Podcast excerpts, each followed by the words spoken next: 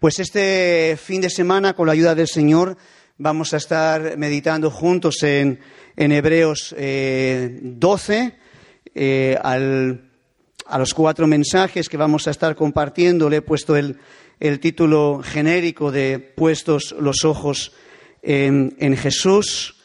No nos va a dar tiempo a, mirar el, el capítulo completo, llegaremos hasta la mitad, hasta el, creo que es el 17 18, hasta ahí llegaremos. Capítulo 12, ahí estaremos meditando con la ayuda del Señor. Eh, antes de, entrar en el mensaje de hoy, antes de entrar propiamente dicho en, lo que hoy quiero compartir, eh, voy a hacer una, breve introducción a, la epístola a los hebreos para situarnos. Y bueno, también quiero, decir eh, mi objetivo a la, a la, hora de compartir este fin de semana con vosotros mi intención es, por supuesto, eh, eh, alentar, animar, motivar a, cada hermano que, estamos hoy aquí, a todos en general, eh, de manera especial, de manera especial, animar, alentar a cualquiera que pudiera estar desanimado, desalentado, con pocas fuerzas, quizá incluso tentado a retroceder, a volver atrás entonces, con esta intención, con la ayuda del Señor, quiero compartir para animar a todos, a mí el primero que también lo necesito, pero en especial si hay hermanos que están pasando por situaciones difíciles y necesitan una palabra de aliento, pues ojalá que esto, pueda ser. Bien, entonces, eh, una muy breve introducción a la, epístola a los hebreos para, introducirnos, para poder entender un poquito mejor el contexto. Sabéis que esta carta oficialmente es anónima, se considera una carta anónima, pero si hiciéramos una encuesta, tanto de los eruditos del pasado como de los eruditos presentes, pues eh, la autoría paulina ganaría por eh, goleada. Eh, solamente dos pequeños botones de, de muestra. Hay 50 palabras, 50 palabras en la epístola a los hebreos que solamente aparecen en los escritos paulinos, hasta 50 palabras. Un botón de muestra. Un segundo botón de muestra.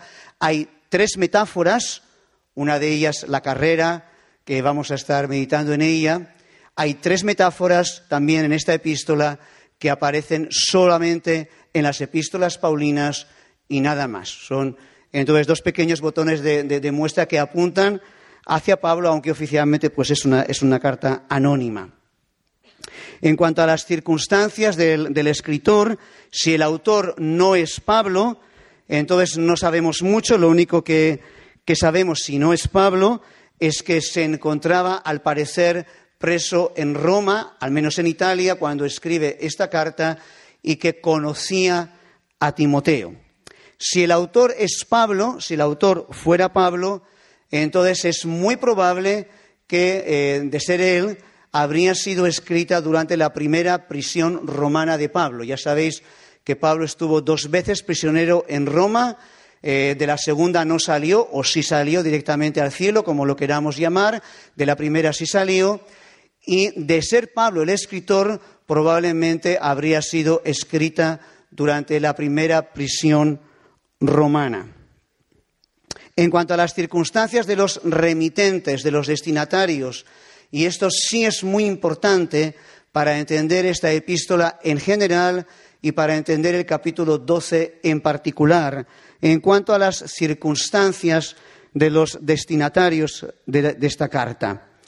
Eh, los destinatarios son judíos convertidos al cristianismo que están sufriendo persecución. Lo están pasando mal están en persecución, están siendo eh, perseguidos por causa de su fe y están siendo tentados a volver atrás, volver al judaísmo. Hay dos razones por las cuales los destinatarios de la carta están siendo tentados a retroceder. Una razón porque están siendo perseguidos, están siendo hostigados por su fe y también porque tienen un conocimiento defectuoso probablemente de la persona y de la obra del Señor Jesús. Entonces el escritor les escribe para animarles y también para explicarles mejor quién es el Señor y cuál fue su obra. Entonces, tener en cuenta estas circunstancias nos ayuda a entender mejor esta carta. Desde el punto de vista formal, aunque acabo de usar la palabra carta, no es una carta.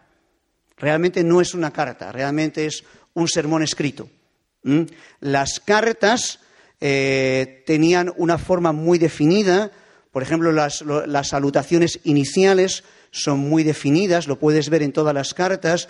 Hebreos comienza de una manera muy diferente, porque realmente no es tanto una carta cuanto un sermón escrito para estos judíos. Eh, la epístola a los hebreos tiene dos partes claramente diferenciadas.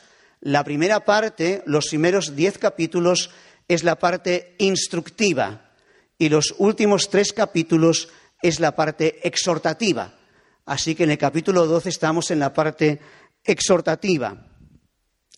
En la primera parte, en la parte instructiva, el escritor sagrado se esfuerza en demostrar la superioridad de Jesús sobre todo y sobre todos. Él demuestra la superioridad de Jesús sobre los ángeles y luego la superioridad de Jesús sobre todos los elementos fundamentales del antiguo pacto al cual estaban siendo tentados a volver estos eh, destinatarios. Entonces explica cómo Jesús es superior a Moisés, cómo su sacerdocio es superior al sacerdocio de Aarón y cómo su sacrificio perfecto es infinitamente superior a los sacrificios continuados que tenían que hacerse continuamente bajo el antiguo pacto. Y después de terminar la parte instructiva, va a la parte exhortativa, una exhortación a la fe, capítulo 11, una exhortación a la esperanza, capítulo 12, y una exhortación a distintas gracias cristianas, el amor y otras gracias cristianas, capítulo 13. Esta es un poquito la estructura, así que estamos en la segunda parte. Cuando estamos en el capítulo 12, estamos en la segunda parte, en la parte exhortativa, en esta exhortación a la esperanza. Porque el Señor quiere que seamos un pueblo con esperanza. Somos el único pueblo, somos el único pueblo con esperanza sobre la faz de la tierra. Somos el único pueblo con esperanza sobre la faz de la tierra. Y el Señor quiere que no perdamos esto de vista, que somos un pueblo con esperanza. El título del mensaje, y ahora ya sí vamos entrando en, en la predicación, en el primer mensaje de este retiro, el título del mensaje es Corramos la carrera, corramos la carrera. Por tanto, nosotros también teniendo en derredor nuestro tan grande nube de testigos, despojémonos de todo peso y del pecado que nos asedia y corramos con paciencia la carrera que tenemos por delante. El versículo 1 es el único en el que estaremos meditando en esta noche. A lo largo de los distintos mensajes llegaremos, como he dicho, hasta el 17. Entonces, título, corramos la carrera y vamos a dividir el mensaje en cuatro puntos. En el primer punto vamos a meditar en el mandato, en ese mandato específico de correr la carrera. En el segundo punto vamos a meditar en el estímulo que se nos da para que corramos la carrera. Y el punto tres y cuatro serán dos instrucciones también específicas que encontramos ahí para correr la carrera. Título del mensaje, corramos la carrera. Primer punto, el mandato en sí. Segundo punto, el estímulo que encontramos. Tercer y cuarto punto, dos instrucciones para la carrera. Hay una tercera instrucción, la más importante, en la cual estaremos meditando con la ayuda del Señor mañana. Entonces vamos con el primer punto del, del sermón, el mandato, correr la carrera. Al final del versículo 1 corramos la carrera que tenemos por delante. ¿Qué quiere decir el escritor sagrado eh, bajo esta expresión, corramos la carrera? ¿Qué es lo que quiere decirles a estos, a estos eh, judíos creyentes? En contexto, considerando el contexto, con este mandato, probablemente lo que el autor quiere hacer es exhortar a los destinatarios de la carta a no volver atrás a los rudimentos del judaísmo, sino seguir adelante. Nada de volver atrás, nada de volver al judaísmo, hay que seguir adelante. Probablemente ese es el meollo del mandato. De hecho, al final del capítulo les advierte, les dice, volver atrás sería como volver al monte Sinaí, donde fue entregada la ley con tal despliegue de fenómenos aterradores que Moisés mismo dijo estoy espantado. Eso sería volver atrás, pero seguir adelante, proseguir en esta carrera es acercarse más y más, más y más al monte de Sión, donde encontramos cosas preciosas, cosas espectaculares, por encima de todo a nuestro Señor Jesús, el mediador del nuevo pacto. Hermanos, todo cristiano, o casi todo cristiano, en algún momento de su carrera, ha sido o hemos sido tentados con más o menos fuerza a volver atrás. Y en un grupo suficientemente grande, siempre hay alguien que está en esta situación. La tentación de retroceder puede ser de dos tipos. Puede ser la tentación de abandonar eh, el servicio en el que uno está implicado en la iglesia, fruto del desánimo, uno abandona, renuncia. Por ejemplo, en los Estados Unidos son aterradoras las estadísticas de pastores que dejan el ministerio pastoral. Así que puede ser una tentación abandonar las responsabilidades que uno tiene en el servicio al Señor, pero incluso podría ser una tentación a volver al mundo. Así que si, hay alguien en, esta noche que está desanimado, desalentado, eh, pensando en, abandonar eh, tus responsabilidades en el servicio al Señor o incluso pensando eh, cosas peores, pues recordamos lo que el escritor de esta carta les ha dicho apenas dos capítulos atrás a estos hermanos en 10.39. Nosotros no somos de los que retroceden para perdición, sino de los que tienen fe para preservación del alma. Así que si estás siendo tentado a retroceder de una u otra manera, hermano, hermana, ten fe, ten esperanza, agárrate al Señor, agárrate al mediador del mejor pacto y sigue adelante. Y si estás desanimado en tu servicio al Señor, recuerda lo que dijo Pablo, nuestro trabajo en el Señor no es en vano. Nuestro trabajo en el Señor no es en vano. Muchas veces lo parece, pero no lo es. Nuestro servicio en el Señor no es en vano. En el Nuevo Testamento, eh, de manera explícita, se mencionan cuatro cosas o situaciones que nos pueden detener en nuestro correr cristiano, que nos pueden desviar en nuestro correr cristiano. La primera situación es la que están enfrentando eh, los destinatarios de esta carta. La primera situación serían las persecuciones, las luchas, las circunstancias presentes. Una segunda situación puede ser nuestro pasado. Nuestro pasado nos puede frenar, anclar en nuestro correr.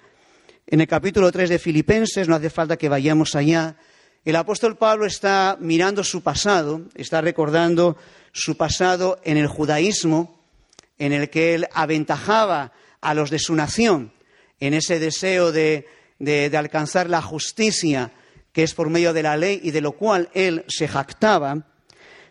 Pero también Pablo al mirar el pasado recuerda, recuerda que él persiguió a la iglesia.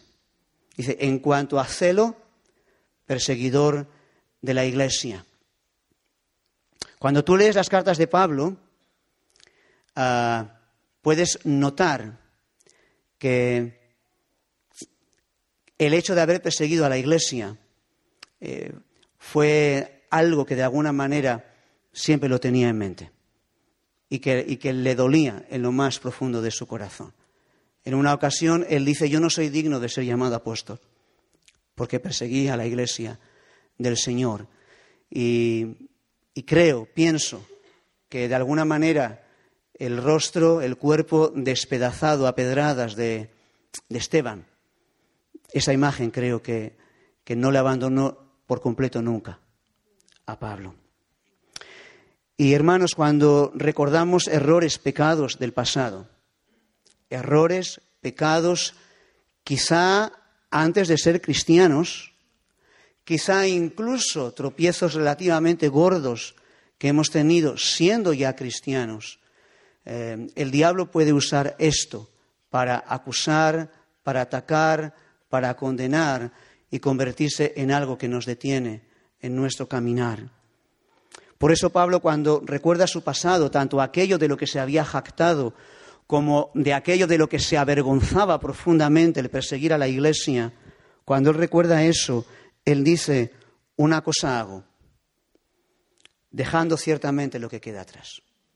Lo dejo atrás, lo dejo atrás, dejando ciertamente lo que queda atrás, tanto aquello de lo que me jactaba como mis errores, el haber perseguido la iglesia, dejando ciertamente lo que queda atrás y extendiéndome a lo que está delante. Y cuando Pablo habla de extenderse, la figura es la de un atleta que pone en tensión todos sus nervios, todos sus músculos, para arrancarle unos milímetros al cronómetro, unos eh, segundos al cronómetro, unos milímetros a la distancia, ese, esfuerzo titánico final, esa imagen que desprende, me extiendo hacia adelante prosigo a la meta, al premio del supremo, al, premio del supremo llamamiento que es en Cristo Jesús.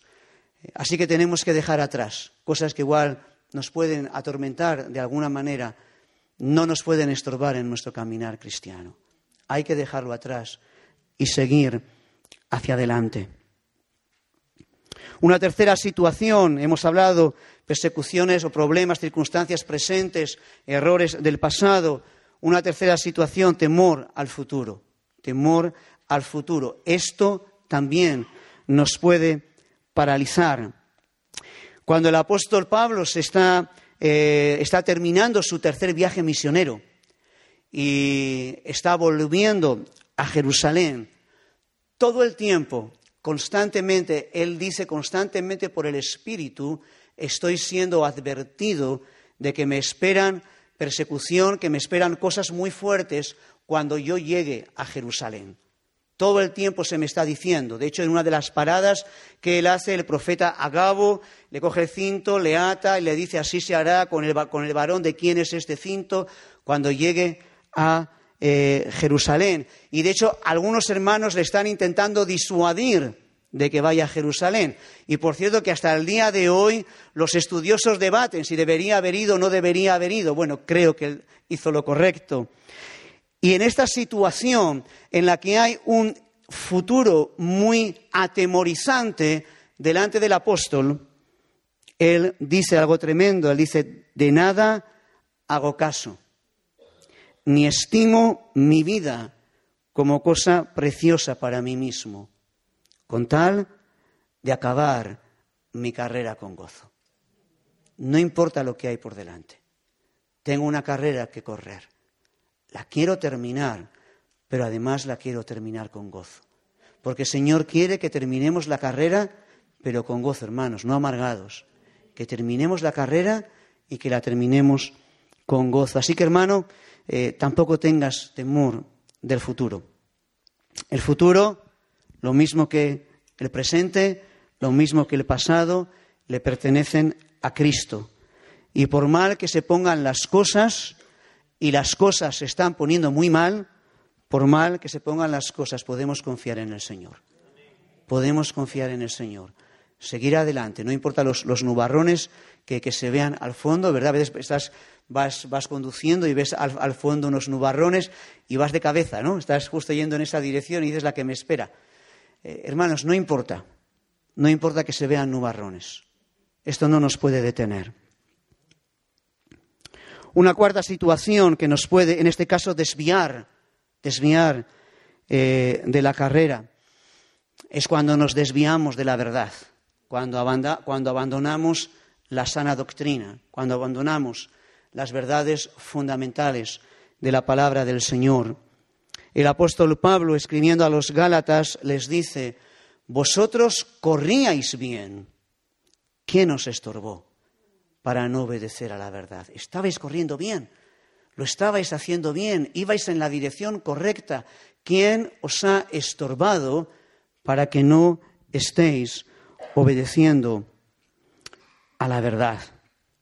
Estos hermanos de Galacia estaban eh, abandonando la gracia del Señor y volviendo precisamente a los rudimentos del judaísmo, volviendo precisamente a la circuncisión y todo eso, abandonando la verdad.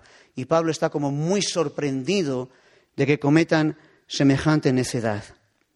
Eh, hermanos, el mundo evangélico está siendo brutalmente asaltado por todo tipo de falsas doctrinas por todo tipo de falsas doctrinas, por todo tipo de mentiras, quizá como nunca antes.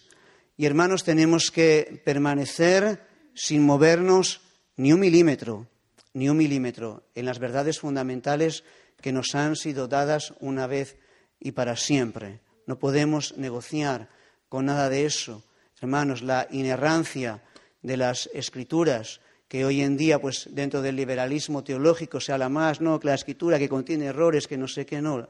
La escritura es inerrante, es infalible, es nuestro único gálibo, nuestro único norte, lo único que nos puede eh, orientar. Eh, el universalismo también cada vez más frecuente. Bueno, al final Dios va a salvar a todos, porque como Él es muy bueno, va a salvar a todos. Cada vez hay más eh, universalistas, el unitarismo, la teología de la prosperidad tantas y tantas y tantas cosas. Ahora la, ideología de, género, ¿verdad? Y vemos como muchas ah, denominaciones cristianas que han dejado de ser cristianas están eh, abrazando todas estas cosas. Muchos cristianos que han dejado de ser cristianos, si es que un día lo fueron, también están abrazando estas cosas del matrimonio homosexual, etcétera.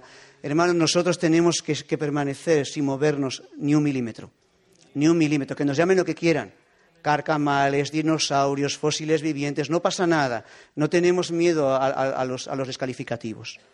Vamos a mantenernos firmes en la verdad, porque si nos desviamos, si nos desviamos, nos va a ir, nos va a ir muy mal. Las verdades fundamentales no se tocan. No se tocan. Luego hay otras cosas que no son fundamentales, ¿verdad? Que podemos discutir, ¿no? Pero lo fundamental no se toca. No se toca. Es nuestra base de fe y eso es inamovible y lo que nos define como cristianos, evangélicos o protestantes. Así que, hermanos, este es el mandato. Corre la carrera. Corre la carrera. Si hay cosas del presente, tribulaciones, adversidades, pruebas, sigue corriendo. Si hay cosas del pasado, pecados, caídas, que el diablo quiere traerte a la memoria, están ya al pie de la cruz, el Señor ya te limpió tus pecados, sigue corriendo. Si hay nubarrones al fondo que amenazan el futuro, no pasa nada, sigue corriendo, sigamos corriendo y bien agarrados a la verdad, sin negociar ni uno solo de los fundamentos de la verdad. Amén. Muy bien, pues habiendo considerado el, el mandato, vamos ahora al estímulo, el estímulo que el escritor sagrado nos da para que sigamos este mandato de correr la carrera. Dice, nosotros teniendo en derredor nuestro tan grande nube de testigos. Ahí está el estímulo para la carrera, la gran nube de testigos a nuestro alrededor. Ningún deportista quiere competir en un estadio sin público ningún deportista, ¿verdad? Cuando eh, hay un problema, hay un altercado en un partido de fútbol o de baloncesto, alguna cosa así, uno de los castigos habituales con los que se sanciona al equipo infractor, ¿qué es? Pues tener que jugar el siguiente partido a, puerta vacía.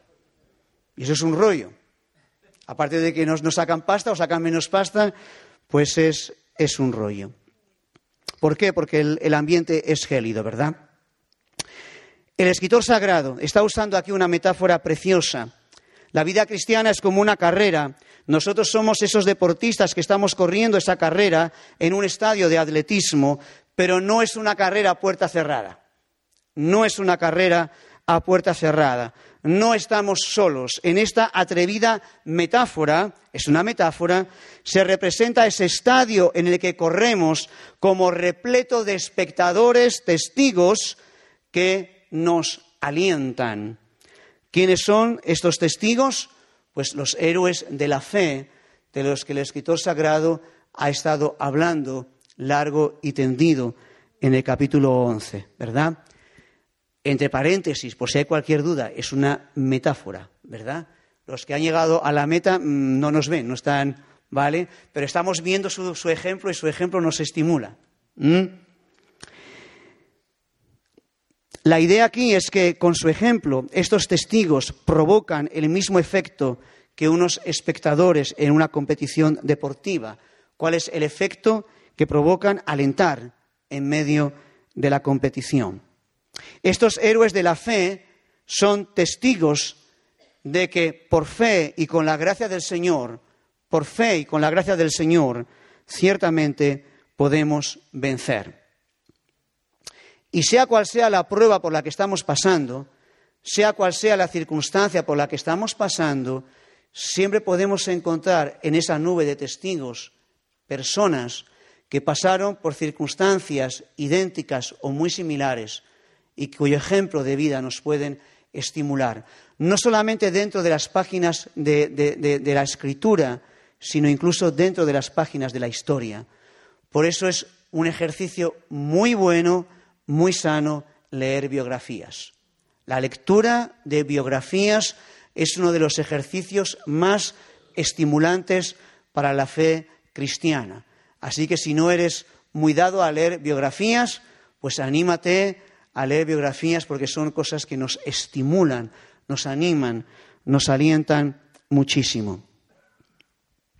Estos testigos que aparecen mencionados en el capítulo 11 los podemos dividir en dos equipos.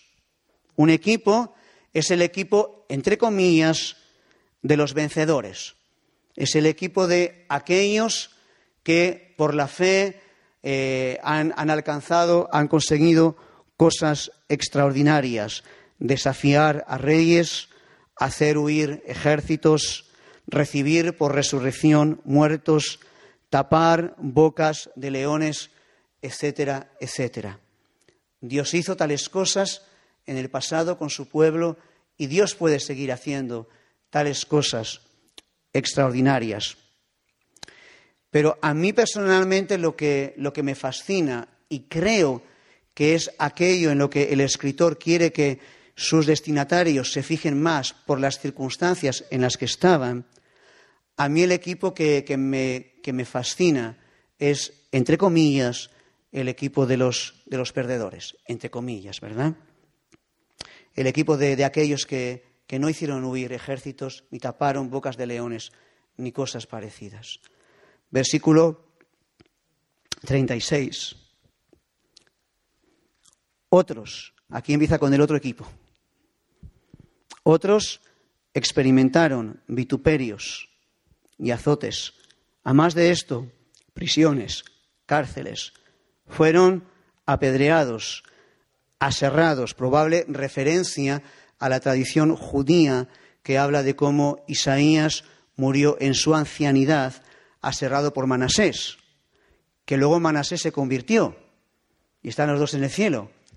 Cosas curiosas, ¿no?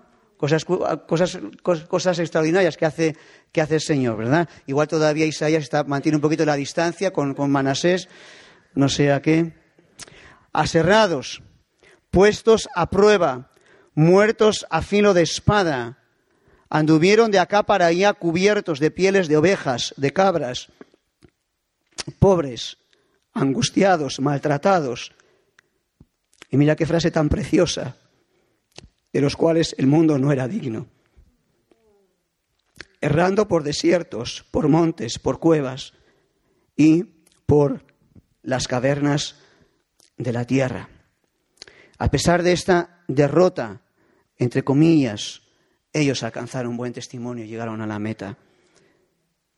Todos estos, aunque alcanzaron buen testimonio mediante la fe, no recibieron lo prometido. Probable referencia a que no llegaron a ver al, Mesías.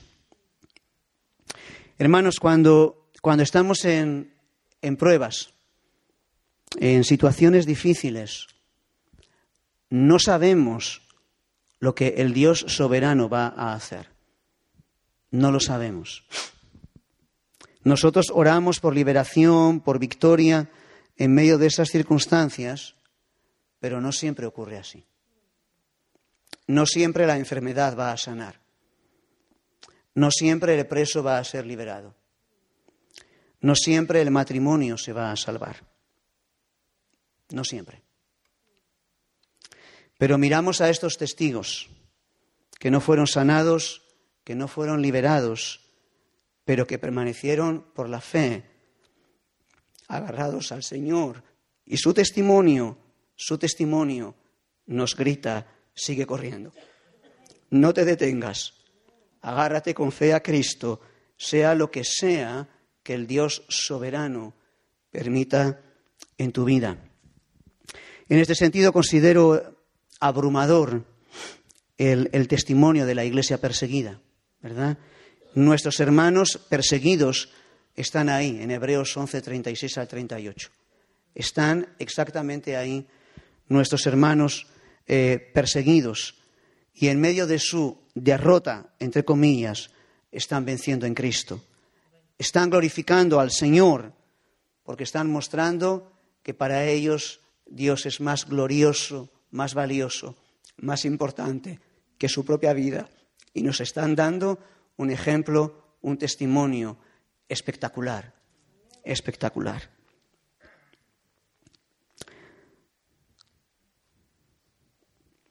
Así que ahí está este estímulo. Mira a los que corrieron antes. Mira tanto aquellos que taparon bocas de leones como aquellos que fueron devorados por leones. Sigue su ejemplo, agárrate a Cristo y sigue adelante. Sigue adelante. Pero para correr, además de aliento, además de estímulo, también necesitamos instrucciones para saber cómo tenemos que correr, ¿verdad? Y acto seguido el escritor sagrado da tres instrucciones, como digo, hoy vamos a parar en las dos primeras, mañana con la ayuda del Señor iremos a la tercera. La primera instrucción para la carrera dice, despojémonos de todo peso y del pecado que nos asedia. Cualquier deportista, para poder rendir en la competición, tiene que estar dentro de su peso ideal. Cualquier deportista.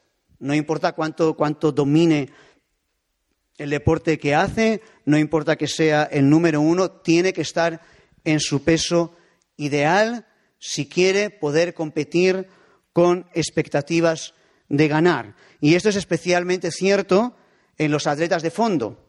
Y la carrera cristiana es una carrera de fondo, no es un sprint, es una carrera de fondo. Los fondistas son extremadamente delgados, extremadamente delgados. Ellos se preparan para no tener ningún peso de más. Kipchoge, o como se pronuncie, es el plusmarquista mundial de maratón. Mide 1,67, un poquito más que yo, 1,67 y pesa 52 kilos. O sea, es piel y hueso. Es piel y hueso. El índice de masa corporal, su índice de masa corporal, que se calcula dividiendo la masa entre el cuadrado de la altura, el índice de masa corporal tiene que estar entre 18 y 25. ¿Vale? Si tienes 25 o más, tienes que ponerte a régimen. Entonces, si quieres saber si tienes 25 o más, te doy la fórmula luego y haces el cálculo. ¿Vale? Por debajo de 18, cuando estás por debajo de 18, ya estás empezando a estar enfermo. Estás empezando a estar enfermo. Bien, pues cuando mides 1,67 y pesas 52 kilos, tu índice de masa corporal es 18.6. Estás en el límite.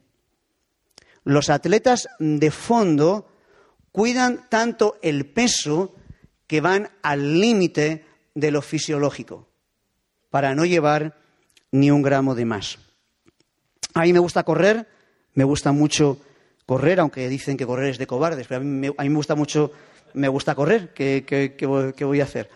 Eh, desde el del 2003 al, al, 2011, durante nueve años seguidos, corrí la, media maratón de, Vitoria, que se corre en, diciembre, totalmente amateur. ¿eh? Yo de enero a agosto salía a correr una vez por semana y de septiembre a diciembre dos. Y con eso corría la media maratón y bueno, más o menos. Eh, yo estaba también en 52 kilos. Soy un poquito, un poquito más pequeño que Kipchoge, pero estaba también en 52 kilos. Delgadito, delgadito, delgadito. Mi mujer dice que cuando me conoció yo era transparente. Eso, eso dice, dice mi, mi esposa. Bueno, ahora estoy en 58 kilos. Y como tengo 10 años más, pero sobre todo tengo 6 kilos más, corro muy pesado. Me noto muy pesado corriendo. Muy pesado. Para practicar deporte bien tienes que estar fino, fino, fino. Y el escritor sagrado quiere, quiere transmitir esta idea. Quiere transmitir esta idea. Tienes que vigilar, cuidar detenidamente todo peso de más que llevas encima y quitártelo, quitártelo, si quieres correr bien la carrera cristiana, si la quieres correr bien. El escritor sagrado menciona dos tipos diferentes de estorbos, el peso y el pecado. El pecado es el pecado. ¿Y el peso qué es el peso? El peso es aquello que no es intrínsecamente pecaminoso, pero que se convierte en un estorbo, en un obstáculo para nuestro caminar. La palabra griega para peso es oncos, que es de donde viene oncología la rama de la ciencia médica que estudia el cáncer, porque oncos significa tumor, significa hinchazón y también entonces hace referencia a una vestimenta ampulosa. Con una vestimenta ampulosa no puedes correr, necesitas ir con una vestimenta eh, ligerita. El texto sagrado dice que nos despojemos de ese peso de esa hinchazón, de ese tumor, de esa ropa ampulosa que nos está estorbando.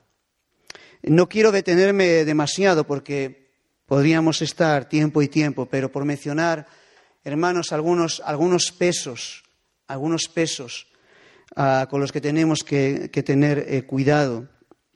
Y quiero enfatizar mucho todo lo que tiene que ver con las pantallas todo lo que tiene que ver con las pantallas. Ya eh, Julián nos habló acerca del, del, móvil, pero el tema del móvil no es solamente para el retiro, es para todo, es para todo el año. Es para todo el año.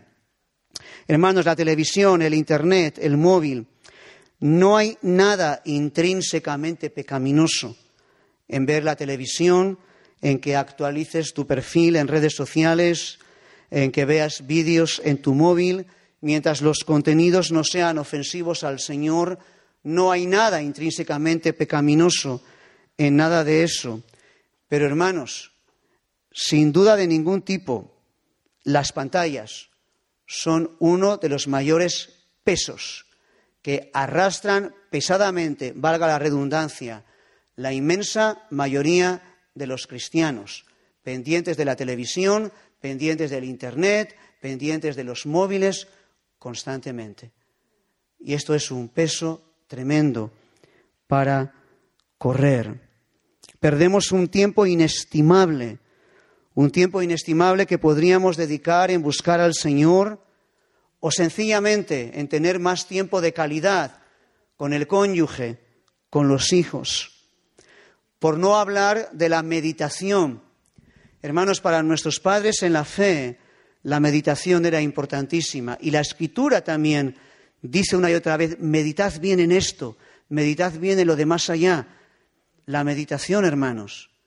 Pero ¿cómo vamos a andar meditando si estamos rodeados, nos rodeamos constantemente de ruido a nuestro alrededor? constantemente, más pendientes del último mensaje de WhatsApp que entró que meditar en las cosas del Señor.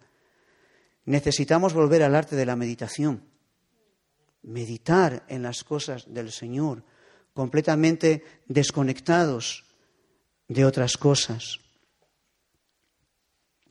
Otros pesos que menciono muy por encima, la pereza, ¿verdad? Hay que levantarse de la camita y buscar al Señor, pero qué bien se está en la camita, ¿verdad? La industria del ocio que nos ofrece todo tipo de entretenimientos, incluso a veces la dedicación excesiva, cuando no obsesiva, al trabajo o a los estudios. También puede haber una dedicación que va más allá de lo razonable al trabajo, a los estudios, que nos alejan de las cosas del Señor.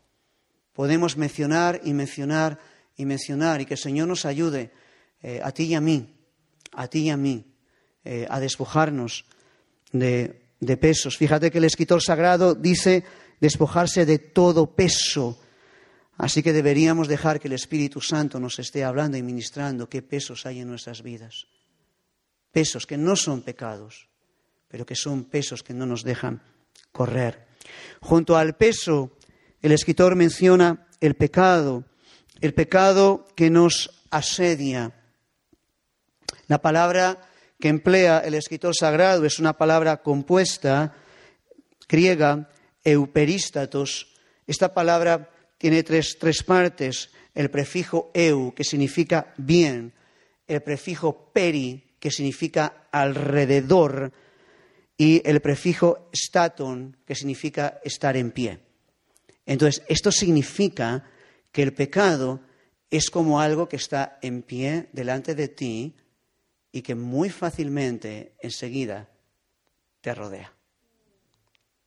Te rodea. De hecho, algunas traducciones traducen el pecado que fácilmente nos envuelve. ¿Alguien tiene esa traducción? ¿No? ¿Nadie? ¿Aquí sois también todos de Reina Valera? Amén. Una bendición. Bueno, pues otras versiones tienen esto, el pecado que, porque esa es la, la idea, el pecado encuentra muy bien una ocasión fácil para envolvernos, para envolvernos. La tentación sexual, vemos que fácilmente envolvió a Sansón envolvió a David, envolvió a José, aunque José, por la gracia del Señor, supo escapar. La tentación de la apostasía que estaba rodeando, envolviendo a estos hermanos. El pecado de la jactancia, de la soberbia espiritual. Ahí ves a Pedro cuando dice, no, no, no, no, aunque todos te nieguen, yo no te voy a negar. Y ahí está el pecado de soberbia envolviendo a Pedro, hermanos, así es el pecado, fácilmente nos envuelve, muy fácilmente nos envuelve. Por eso tenemos que estar muy despiertos, muy despiertos, con mucho, con mucho cuidado, para que pecado, el pecado no nos envuelva. Así que, hermanos, tengamos muchísimo cuidado con el pecado que tan fácilmente nos envuelve. No, juguemos con la gracia barata no juguemos con la gracia barata. Despojémonos de eso con la ayuda del Señor, despojémonos de todo peso también con la ayuda del Señor. La segunda instrucción, la última, es el último punto del mensaje de hoy, dice, despojémonos de todo peso y del pecado que nos asedia y corramos con paciencia, mucha paciencia. Corramos con paciencia. Jupomoné en griego, que significa aguante alegre, un aguante esperanzado. Estás aguantando, pero con alegría, con esperanza. La carrera cristiana, hermanos, requiere mucha paciencia, requiere mucho aguante esperanzado en medio de las pruebas, en medio de las dificultades. Y esto es así porque es una carrera de fondo. es una carrera muy larga. Para la mayoría, algunos el Señor los llama prematuramente, pero para la mayoría es una carrera muy larga. Para las carreras de velocidad necesitas explosividad. Para las carreras de medio fondo necesitas una mezcla, ¿verdad? De explosividad y de resistencia, paciencia. Pero para las carreras de fondo necesitas mucha, mucha paciencia, mucha constancia, mucho tesón, sobre todo cuando uno siente que ya no tiene más fuerzas. Cuando yo corría la, eh, media maratón, así como en la, en la, maratón, el muro, se habla del muro que está en torno a los 30 kilómetros en la, en la maratón, en la media maratón está sobre 12, 13, 14, hay un muro de verdad ahí eh, psicológico. Ah, yo recuerdo cuando, cuando corría, cuando estaba en el kilómetro 12, 13, ah, no, exagero, no es, no es, una hipérbole, es, es literal. Ah, estaba tan cansado, tan cansado, llevaba ya tanta paliza, me quedaba todavía siete, ocho kilómetros, estaba tan cansado que literalmente, literalmente tenía ganas de llorar. Aquí me paro y lloro. Literal, no es, no es, no, es una hipérbole. Mm, esa sensación de frustración. No puedo más, estoy muerto, todavía lo que me queda, y encima la gente adelantándome con alegría, ¿no? Porque si vamos todos iguales, pues, pues todavía, ¿no? Pero la gente adelantándote así. Y, me daban ganas, ¿verdad? Cuando ya estás en el kilómetro 17, 18, ya hay un, hay un cambio de chip en tu cabeza, porque ya, ya estás oliendo la meta. Ya la hueles, ¿verdad? Y ya coges esa, esa fuerza que te queda para, para llegar, porque la meta ya está cerca. Hermanos, en, la carrera cristiana, en la carrera cristiana, hay momentos en los que uno también tiene ganas de parar y llorar. También. También. Uno dice, bueno, todo el tute que llevo encima, todo el tute que llevo encima y lo que te rondaré morena. Y uno tiene ganas de llorar. Pero hermanos, tenemos que tener paciencia. Hay que tener ese aguante esperanzado, ese aguante alegre. Un aguante esperanzado por dos razones. Una, porque la meta, aunque no lo parezca, está cerca. Puede parecer muy larga la carrera y lo es. Pero hermanos, la, vida es muy breve. Muy breve. Enseguida termina enseguida vamos a llegar a la meta. Enseguida vamos a llegar al final. Pronto va a terminar. Así que merece la pena seguir corriendo. Merece la pena seguir corriendo. Cuando yo era eh, niño aprendí un, corito muy, muy sencillo, muy básico. No sé si, si aquí alguno lo, lo, conoce. Muy, muy, muy sencillito, pero muy emotivo. Y a mí siempre me ha gustado mucho. Este corito dice así. Solo un poquito más y llegaremos. Solo un poquito más y llegarás. Cuando pienses en la meta tan hermosa, fuerzas tú tendrás. Un poquito más y llegarás. Un poquito más y vencerás.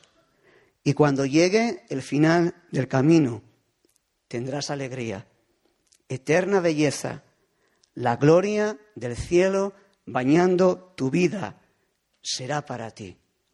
Si en ti la fe desmaya, ten paciencia.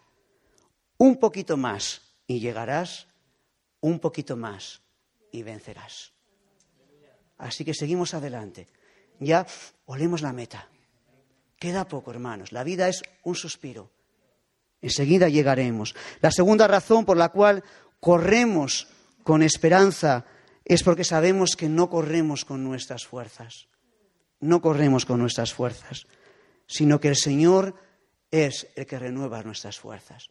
Cuando uno quiere parar en medio del camino y llorar, viene el Señor y renueva nuestras fuerzas. Bendito sea su nombre. Los muchachos se fatigan y se cansan, Los jóvenes flaquean y caen, pero los que esperan en Yahvé tendrán nuevas fuerzas. Es una promesa, es una garantía. No está diciendo que a lo mejor, quizá, dice, tendrán nuevas fuerzas, levantarán alas como águilas, correrán y no se cansarán, caminarán y no se fatigarán. Hay un refrán que, conoceréis, ¿verdad? Se dice aquello de arrancada de caballo y parada de burro. Y hermanos, algunos comienzan así su carrera cristiana. Se convierten o parece que se han convertido, están llenos de entusiasmo, van a todos los cultos, quieren servir en todas las cosas y de repente a la primera dificultad, ¡pa! Se para. Arrancada de caballo, parada de burro. Hermanos, el Señor no nos ha llamado a eso. El Señor no nos ha llamado a eso. La carrera cristiana no debe ser así. Debemos seguir adelante, con aguante esperanzado, sabiendo que pronto llegaremos a la meta y correr con el, con el deseo de un día hacer nuestras las palabras de Pablo. He peleado la buena batalla, he acabado la carrera, he guardado la fe y ahora me está guardada la corona de justicia. Así que, eh, hermanos, si estás corriendo bien, si estás en un, en un tiempo en tu vida que estás animado y estás corriendo bien, pues gloria al Señor. Es el Señor que te da las fuerzas, es el Señor que te da el ánimo, no eres tú. Gloria al Señor, sigue corriendo adelante. Y si estás desalentado, si estás desanimado, si estás parado, hermanos, si, si son circunstancias eh, presentes, luchas, pruebas, pues mira la nube de testigos y sigue adelante. Si hay cosas del pasado que te están frenando, déjalo al pie de la cruz del Calvario y sigue adelante. Si tienes miedo a cosas del futuro, el futuro está en las manos del Señor. Si sigue, sigue adelante, agárrate a la verdad, agárrate a la palabra y sigue adelante y despójate de todo lo que te sobra. Despójate de todo peso, despójate de todo pecado y ármate de paciencia. El Señor da fuerzas nuevas y pronto vamos a llegar a la meta. Amén. Amén. Señor, te damos te damos gracias, Señor, porque tú nos has puesto en esta carrera. Tú nos has puesto, Señor. Y confiamos que, que tú nos vas a dar las fuerzas para llegar hasta el final, Padre. Señor, yo quiero rogar que, rogarte, Señor, que, que nos animes que nos estimules, que nos alientes a, todos, Señor. Pero especialmente te ruego por, por cualquiera en esta, en esta, sala que pueda estar desanimado, que pueda estar desalentado, que, que pueda recibir nuevas fuerzas de ti, Señor, que pueda recibir nuevo aliento de ti, Señor.